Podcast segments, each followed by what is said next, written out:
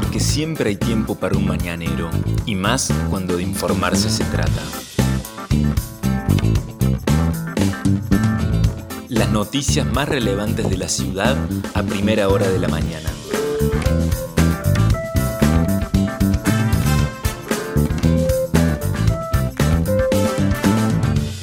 Hola, buenos días Río Cuarto. Soy la periodista Vanessa Lerner y este es El Mañanero, un podcast de otro punto digital en el que de lunes a viernes desde las 8 de la mañana te contamos cuáles son las principales noticias del día para que lo comiences bien informado. Y esta jornada de 20 de mayo de 2021, este jueves, comienza con el cielo nublado en la ciudad de Río Cuarto, aunque el sol salió a las 8.05 y se pondrá a las 18.23. La temperatura al inicio del día 12 grados 5 décimas, la humedad del 93%, el viento sopla del noreste a 13 kilómetros en la hora, la visibilidad es normal de 15 kilómetros. ¿Qué dice el Servicio Meteorológico Nacional para el día de hoy? Que la máxima rondaría los 17 grados y que por la mañana habría chaparrones, por la tarde lluvias aisladas y por la noche tormentas. Para mañana viernes, la mínima sería de 10 grados y la máxima de 16 grados, con tormentas aisladas durante la madrugada y la mañana, y, habría vientos fuertes que se darían por la mañana y la tarde-noche también, o sea, durante todo el día, que podrían alcanzar ráfagas de hasta 50 y 60 kilómetros por hora, con tormentas aisladas y lluvias fuertes por la tarde de mañana viernes. Lluvia fuerte entonces recién el viernes por la tarde y algunos chaparrones por la noche. ¿Qué pasará el fin de semana? Según el Servicio Meteorológico Nacional, el sábado va a estar muy ventoso, con cielo parcialmente nublado y con vientos del sudoeste que soplarían hasta los 70 km por hora. El domingo la mínima sería de 8 y la máxima 18 con un cielo parcialmente nublado a algo nublado, o sea que habría sol. Y con eh, vientos del sudoeste por la mañana que serían fuertes y después por la tarde se reducirían notablemente. Veremos qué es lo que pasa si se cumple el, pronóstico extendido del Servicio Meteorológico Nacional. Estas son las principales noticias. Segunda ola de COVID-19 imparable en la Argentina, en la provincia de Córdoba y en Río Cuarto. Nuestro país está al borde de los 40.000 casos diarios. Córdoba casi 4.000 y Río Cuarto casi 200 casos diarios. Este es el detalle. Nuestra ciudad ayer reportó 198 nuevos casos, el total es de 14.984 personas que han dado positivo de COVID desde el inicio de la pandemia, no se notificó afortunadamente ningún fallecimiento. El operativo Identificar se realiza hoy por la mañana en la Plaza Río Limay, en Río Turbio al 200, desde las 10.30 hasta las 13 horas, y por la tarde en Plaza Roca, en la esquina de Buenos Aires y Vélez desde las 15.30 a las 18.30. Está concurriendo muchísima gente a participar de los operativos, identificar gente que hace largas filas.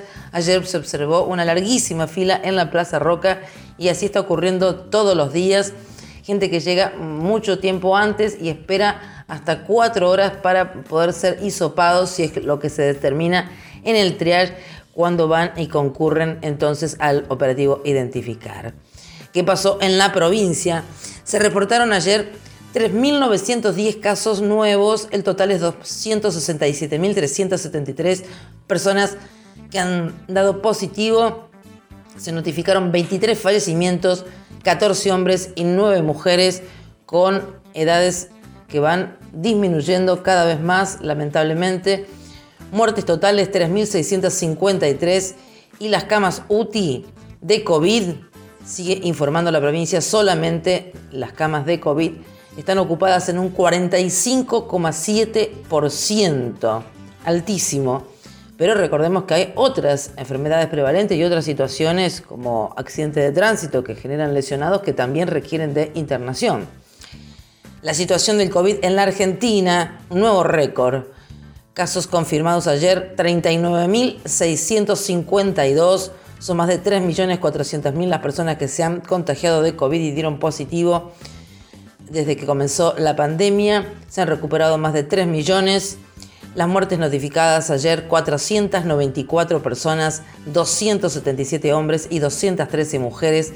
Las muertes totales, 72.265 y la ocupación de camas UTI son 5.877 las camas en todo el país que están ocupadas por personas que padecen de coronavirus.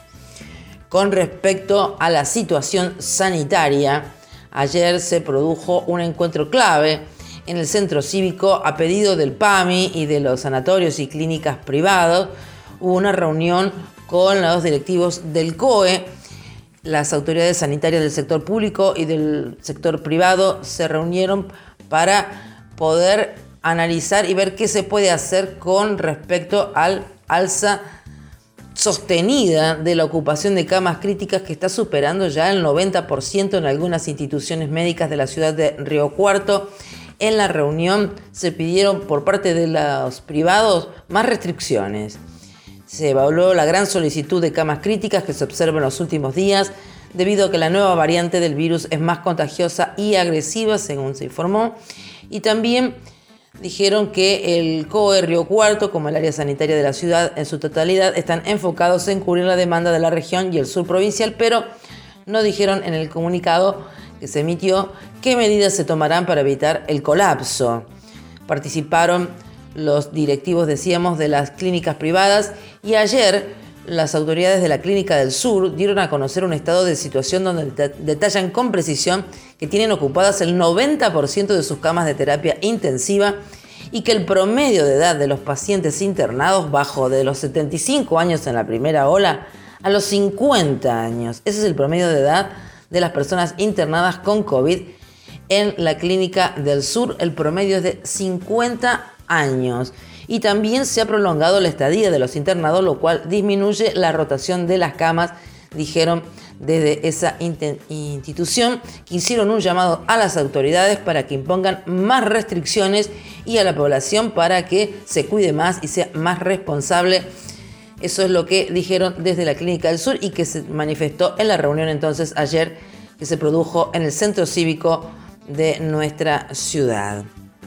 También se está aguardando las nuevas medidas que vendrían con más restricciones en la provincia y que se están esperando seguramente desde la municipalidad. No ha habido declaración de ningún funcionario de la municipalidad ni de la provincia sobre qué es lo que va a pasar, qué es lo que se va a disponer, pero lo que se pudo conocer ayer por medios cordobeses de la capital cordobesa es que se reduciría notablemente la circulación nocturna, se prohibiría circular desde las 20 hasta las 6 de la mañana a partir del día sábado. Todavía esto no ha sido confirmado, es lo que se está em, diciendo por parte de medios cordobeses, que se prohibiría circular desde las 20 hasta las 6 o desde las 19 hasta las 6, salvo esenciales. Se solicitarían nuevamente certificados de circulación que deberían emitirse a través de la plataforma Cuidar. Las escuelas seguirían abiertas con la modalidad mixta presencial virtual. Los bares y restaurantes tendrían que funcionar hasta las 19 o hasta las 20 horas. Lo mismo los gimnasios, natatorios, fútbol 5, pádel y otros. Quedarían prohibidas las reuniones sociales y familiares después de las 19 o de las 20. Se cerrarían actividades periféricas como academias de danza, inglés, entre otras. Cambiarían algunos protocolos, por ejemplo, en bares y restaurantes se permitirían mesas de hasta solamente cuatro personas y se le pediría a la administración pública y al sector privado que los empleados realicen trabajo desde su casa. Estas son algunas de las medidas que se impondrían a partir del sábado, después que venza el DNU que está en vigencia del presidente de la Nación, Alberto Fernández, y que vendría con más restricciones a partir de las 0 hora del día sábado. Se aguardan las medidas porque realmente es caótica la situación en todo el país, pero sobre todo en el centro de la Argentina donde Córdoba es la segunda provincia con mayor cantidad de casos y mayor ocupación de camas. Entonces hay altísima preocupación por lo que está sucediendo con la situación sanitaria. Más información, médico falso. El fiscal Pablo Jávega, quien investiga al joven Ignacio Martín, dijo ayer que el médico trucho del COE es imputable según las pericias psiquiátricas que se le realizaron. Es decir, que este joven de 19 años que engañó a la provincia y a la municipalidad y que se hizo pasar por médico, está en condiciones de ser juzgado. Eso es, lo que ha determinado entonces la realización de las pericias psiquiátricas. El joven comprendía los hechos que se le adjudican. Está imputado por los delitos de usurpación de título y ejercicio ilegal de la medicina, uso de documento privado falso, defraudación calificada, uso de documento público falso, falsedad ideológica y defraudación calificada en grado de tentativa. Recordemos que Ignacio Martín está detenido desde el 4 de febrero de este año. Más información, siniestro vial, hubo un choque que se produjo en las últimas horas de ayer en la zona de Cuatro Vientos, donde allí un automóvil marca Fiat Palio chocó contra un perro, con lo cual despistó el rodado y posteriormente impactó contra un árbol ubicado en la banquina. En este vehículo que se conducía por ruta 30, kilómetro 71, zona rural de Cuatro Vientos, a las 20 y 20 horas aproximadamente, iban una mujer de 47 años de edad, acompañada por un hombre de 65 años, ambos con domicilio en la zona rural de Las Cañitas, quienes resultaron con lesiones de consideración, fueron asistidos por personal médico y trasladados al Hospital San Antonio de Padua de la ciudad de Río Cuarto. Más información, comerciante justiciero, el hombre de Barrio Alberdi, que disparó varios tiros y hirió de muerte a una persona que supuestamente había entrado a robar en su comercio, se abstuvo de declarar a este comerciante ante el fiscal que entiende en la investigación.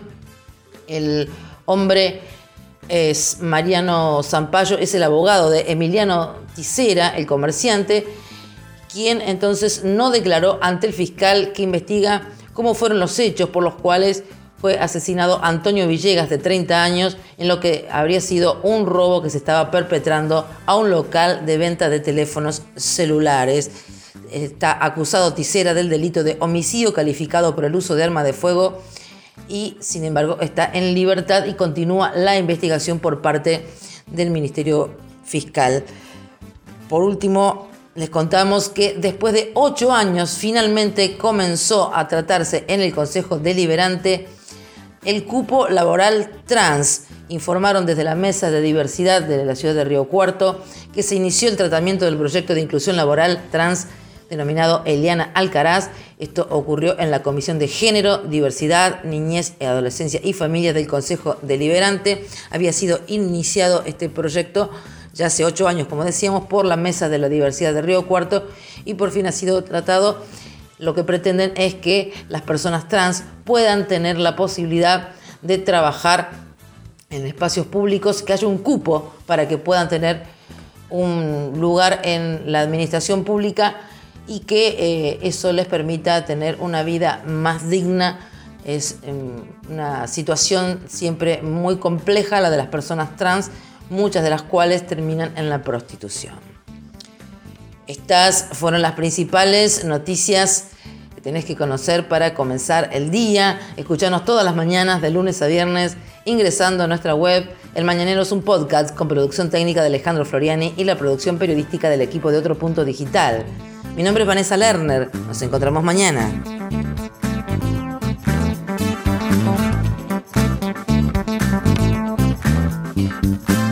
Esto fue El Mañanero un podcast de otro punto con la producción periodística de Vanessa Lerner.